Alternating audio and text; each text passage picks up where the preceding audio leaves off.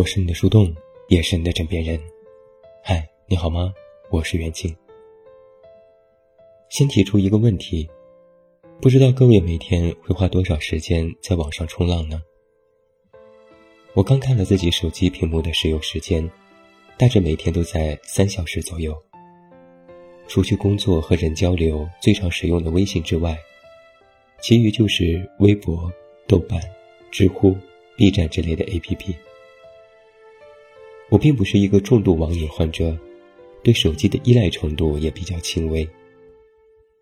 如果某天我没有多少工作，可能会在很长一段时间里都不会把手机放在手边，也没有时不时的就非要刷一刷朋友圈和微博的习惯。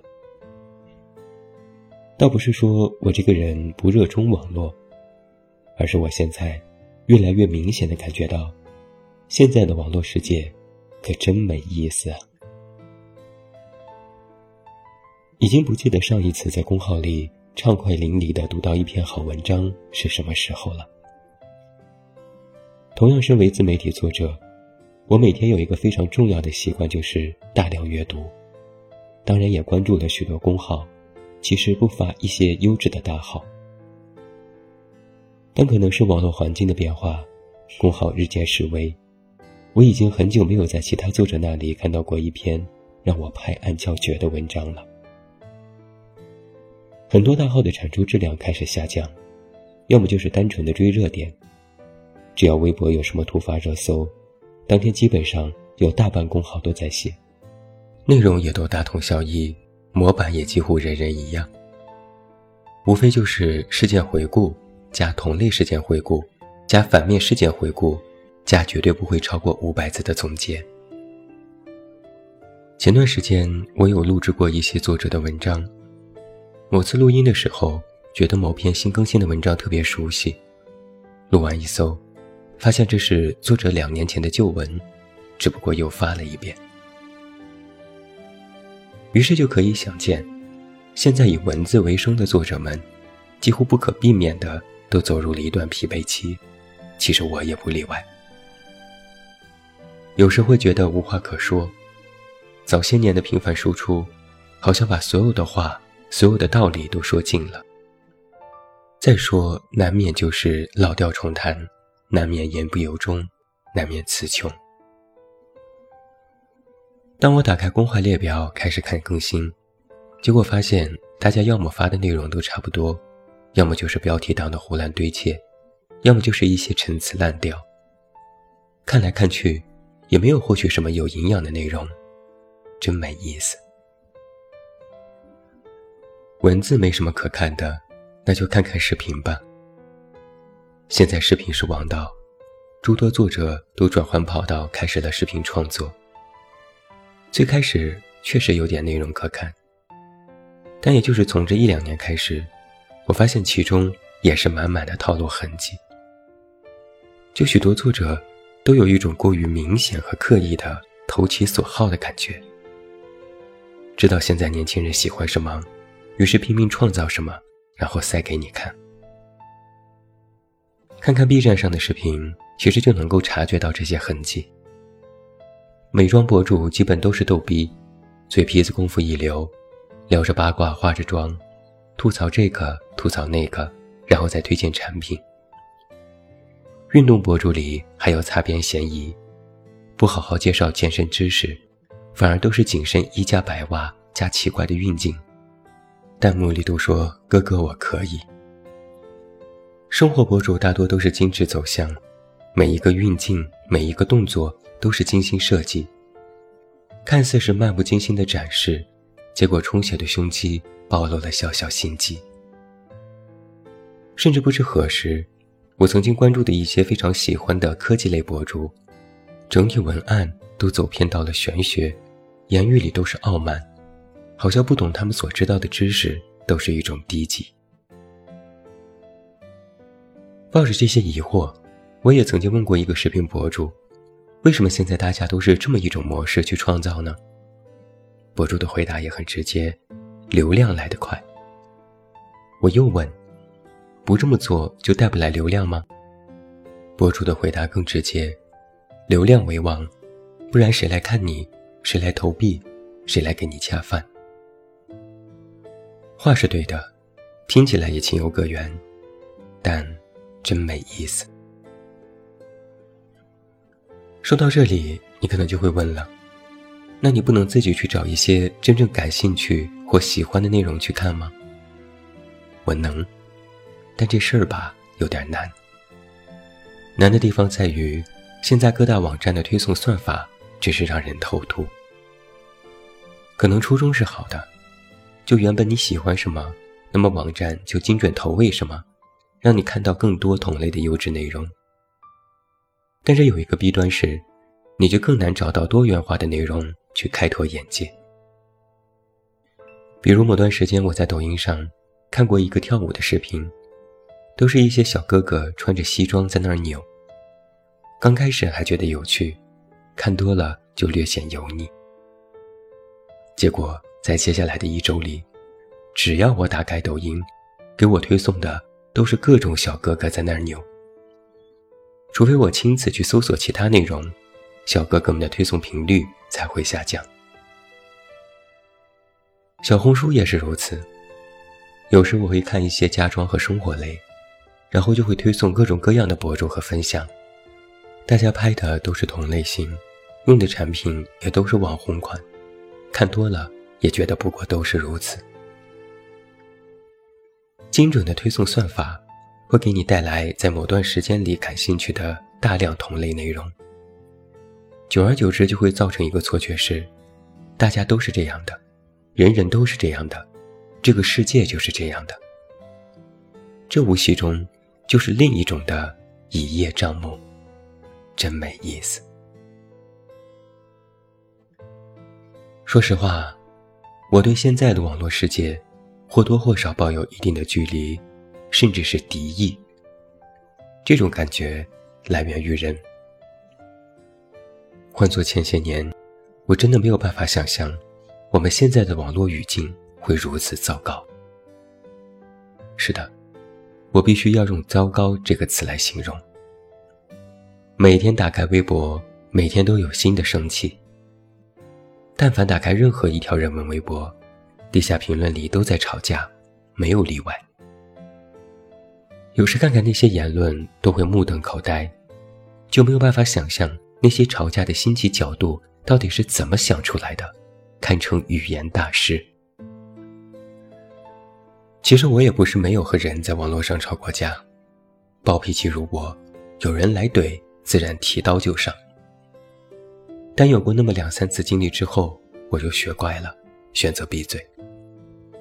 因为我发现，和人在网络上吵架，堪称是人生最没有意义的事情之一。因为你根本和对方没有任何沟通的余地，也没有达成和解的可能。早些年，我们的网络语境是：我不赞同你，我为什么不赞同你？我是怎么想的？你是怎么想的？我们把想法说一说。现在，我们的网络语境是：我不赞同你，所以你一无是处，你赶紧去死，你应该被封杀，你全家都要死。不知从何时开始，我们的道德标准变得如此之高，说话水准却如此之低，真没意思。说实话，我说了这么多没意思。实际上不是在吐槽，我没有讨厌任何人的意思。相反，我有反省过自己的心态。后来我察觉到，我所觉得厌倦的，并非是别人的人生，而是与自己无关的那些做派。有越来越多的人开始做自媒体，每个人都是自己的品牌。当有许多人都在表达自我的时候，我却觉得乏味。因为我很难看到，在那一个个展示在网络背后的我，到底什么是真正的实相？大家都在展示渴望展示的，都在展示别人期待看到的，都在表达众人想听的。这反而会让我觉得不像是一种岁月静好，是另一种的欲盖弥彰。有时我会想，这如今的网络世界带给我们什么呢？高频率信息的轰炸，填鸭式的价值观灌输，同类化内容的猛攻，还有各种无法理解的行为和言辞。而这些东西，从某一个角度来说，通通与自己无关，反而就会觉得这一切都没劲透了。最初人们上网是为了获取知识和信息，是为了便捷和交流。现在人们上网，更多的是寻找理解和认同，去表达自我和做自己。但反过来去想，究竟是我们在操纵网络，渴望达到我们的目的，还是网络已经捆绑住我们，甚至已经改变了我们？不得而知。我们其实也不想知道那个答案。或许答案早已明了，只是不想承认。最后，我想说，我们的确已经离不开网络了，这是一种必然。就哪怕我刻意的疏远网络世界，不想过多参与，也没有办法否认网络世界与自己的息息相关。看似不在洪流，却依然身在漩涡之中。我们的生活、工作、社交，乃至整个人生，势必要和网络。有着紧密而千丝万缕的纠葛和关系，就像是一个总无法让人满意，但又无法抽身而出，只能一忍再忍，让人又爱又恨的对象。水至清则无鱼，或许混沌并非是一件纯然的坏事，但这有一个前提是，我们都是鱼。现在的网络世界可真没意思！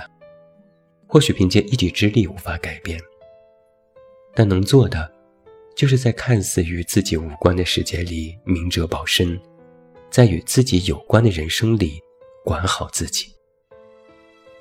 毕竟，水深了，也会看不清自己。别溺水，要顺势而为。我是你的树洞，也是你的枕边人。关注公众微信“远近”，找到我。我是远近，晚安。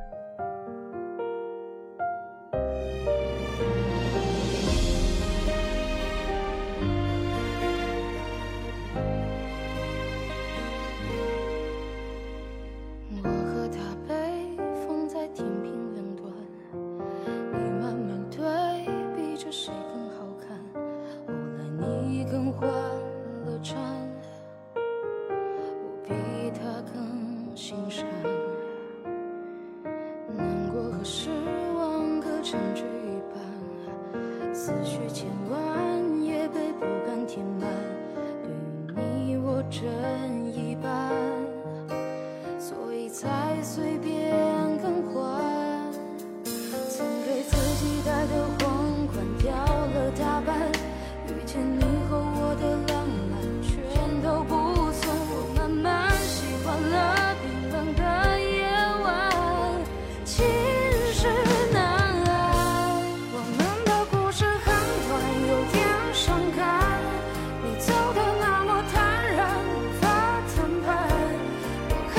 自己勇敢可以无休止纠缠大可